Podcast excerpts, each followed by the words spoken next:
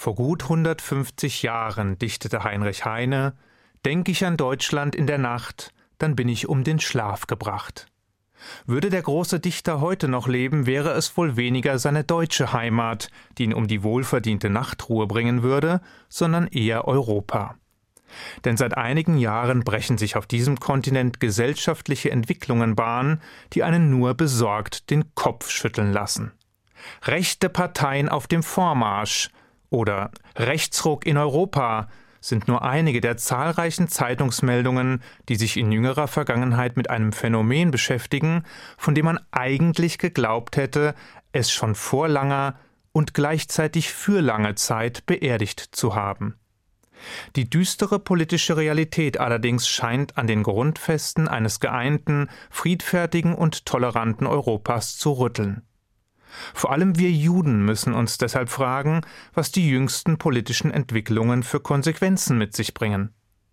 Müssen wir uns allen Ernstes wieder einmal Sorgen darüber machen, ob Deutschland, ob Europa uns und unseren Kindeskindern eine sichere Zukunft wird bieten können? Oder hören wir stattdessen nur die Flöhe husten und sollten uns im Vertrauen auf die Stabilität unserer Demokratien gelassen zurücklehnen? Fest steht jedenfalls, dass Europa in den letzten Jahren in einem Maße nach rechts gedriftet ist, wie man es nach den desaströsen Erfahrungen des Kontinents mit den völkischen, rassistischen und nationalistischen Ideologien, Meinungsbildern und politischen Bewegungen des letzten Jahrhunderts nicht für möglich gehalten hätte. Zwar sind derzeit nur in Griechenland, in Ungarn und in Polen offen rechtsradikale Parteien auszumachen, wohingegen in vielen anderen europäischen Ländern eher Rechtspopulisten auf dem Vormarsch sind, doch in Anbetracht der Tatsache, dass auch diese giftige Ideologie-Cocktails aus Hass, Angst und Fremdenfeindlichkeit mixen, sollte einem diese Einsicht keinen Trost spenden. In Polen etwa hat die offen rechtsradikale PIS-Partei zuletzt die absolute Mehrheit errungen und demonstrierte sogleich, welch brauner Wind in naher Zukunft über die noch junge Demokratie wehen wird. So wurden umgehend eine Reihe von Staatsanwälten, Verfassungsrichtern sowie der Chef des Geheimdienstes gefeuert, da sie dem politischen Kurs der neuen Führung im Wege standen. Außerdem erklärte man, der vorbildhaften Entwicklung in Ungarn folgen zu wollen, wo Viktor Orbáns Fidesz-Partei einen bedenklichen Weg vorgegeben hatte.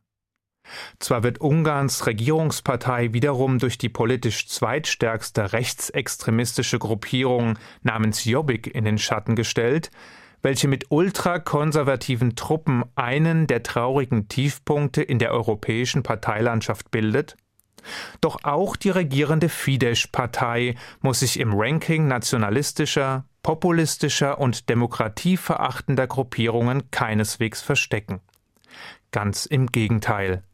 In Ungarn wurde nämlich kurzerhand die Verfassung geändert, die Pressefreiheit ebenso wie Bürgerrechte eingeschränkt, die Notenbank entmachtet und Minderheiten wie die Sinti und Roma werden mit staatlicher Segnung gedemütigt, drangsaliert und diskriminiert.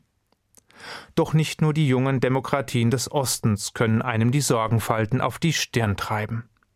Ein Blick ins benachbarte Frankreich offenbart, dass es mit den in der französischen Revolution blutig erkämpften Werten von Freiheit, Gleichheit und Brüderlichkeit nicht zum Besten stehen kann, wenn der rechte Front National unter Marine Le Pen in der im letzten Dezember abgehaltenen ersten Runde der Kommunalwahlen fast 30 Prozent der Stimmen auf sich vereinigte und damit das hohe Ergebnis das sie bei der Europawahl eingefahren hatte, nochmals toppte.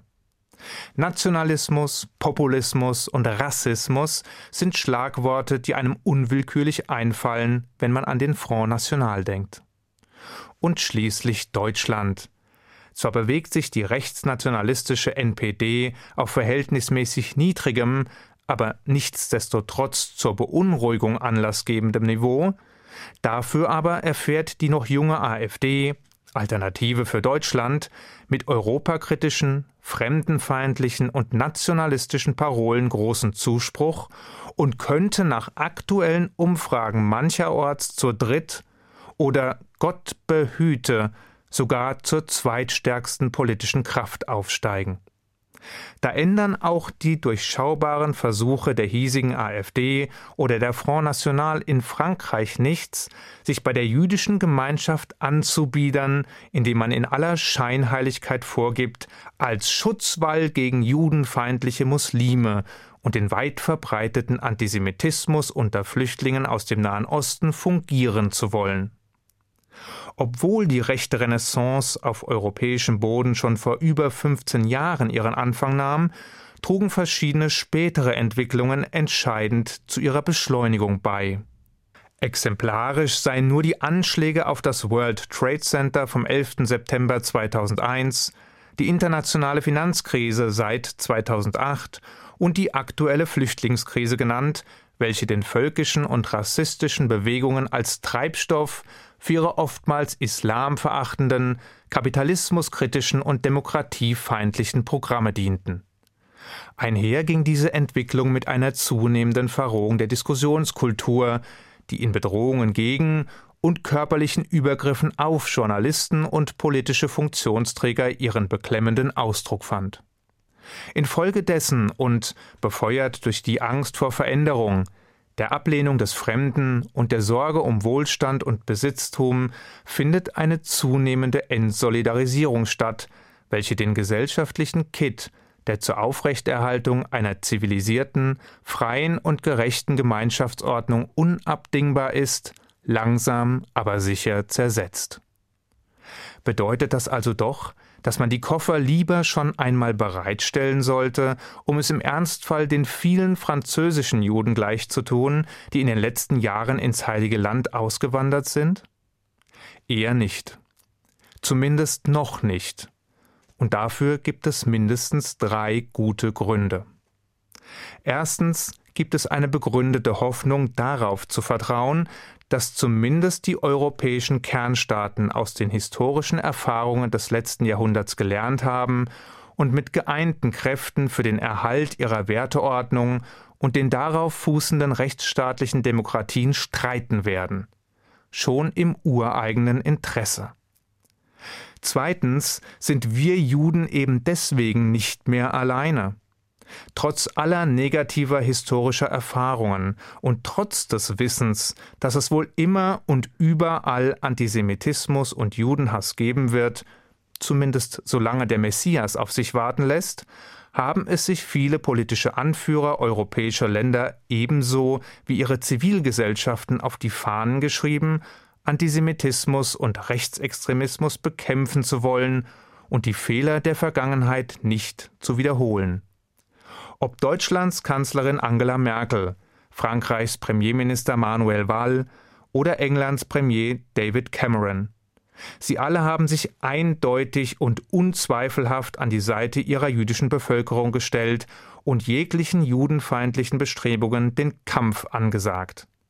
Wie wertvoll diese Erklärungen im Ernstfall sein werden, wird sich erst noch zeigen. Aber sie bilden jedenfalls ein kraftvolles politisches Ausrufezeichen gegen die schrillen Töne rechter Stimmungsmacher. Drittens kann es sich Europa überhaupt nicht leisten, auf seine Juden, deren Ideale und deren gesellschaftliche Beiträge zu verzichten. Frankreichs Premier Manuel Wall brachte dies mit folgender Aussage auf den Punkt.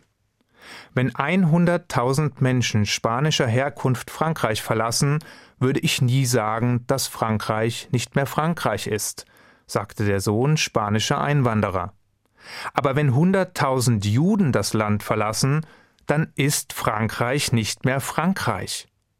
Die Französische Republik würde einen nicht wiedergutzumachenden Verlust erleiden. Bereits seit den Zeiten der Stammväter übernahmen wir Juden eine dauernde Verpflichtung für Gerechtigkeit und das Gute zu streiten, für bessere Lebensumstände von Benachteiligten zu kämpfen und gegen Ungerechtigkeit in jeder Form die Stimme zu erheben, den Aufbau einer besseren Gesellschaft voranzutreiben und diese auch gegen Widerstände und Angriffe zu verteidigen.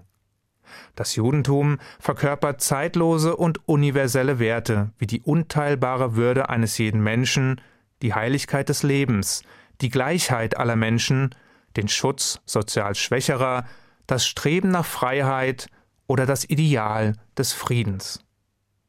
Dieser Job kann weder abseits politisch-gesellschaftlicher Arenen noch in Zeiten messianischen Friedens erledigt werden. Ganz im Gegenteil. Stattdessen ist er bisweilen gerade in Zeiten des Aufruhrs und mitten im Auge des Sturms am nötigsten. Es bedarf dabei der positiven Einflussnahme auf sein Umfeld, der standhaften Bekämpfung rechter Denkmuster und der Verteidigung des jüdischen Wertekanons, in dessen Zentrum sich die unantastbare Würde des Menschen als von Gott in seinem Ebenbild geschaffenen Wesen manifestiert. Dabei hat niemand behauptet, dass es leicht wird. Die Errungenschaften westlicher Gesellschaften wie Freiheit, Gleichheit und Gerechtigkeit bedürfen eben nicht nur der stetigen Pflege, sondern auch der engagierten Verteidigung. Und dafür brauchen wir Mitstreiter. Und sie brauchen uns. Europas aufrechte Demokraten wissen sehr gut, was auf dem Spiel steht und werden mit Herz und Engagement für unsere gemeinsame Wertegemeinschaft streiten. Was aber passiert, wenn es trotz aller Anstrengungen und wider aller Wahrscheinlichkeit nicht gelingen sollte, das Comeback des rechten Ungeistes aufzuhalten? Diese Frage müssten sich eigentlich eher die nichtjüdische Gesellschaft stellen, denn die hat schließlich kein heiliges Land, das ihr Zuflucht und eine neue Heimat bietet. Aber wie heißt es bei unseren jüngeren Geschwistern doch gleich? Noch ist die letzte Messe nicht gelesen. Ich wünsche Ihnen einen guten Schabbat. Shabbat Shalom.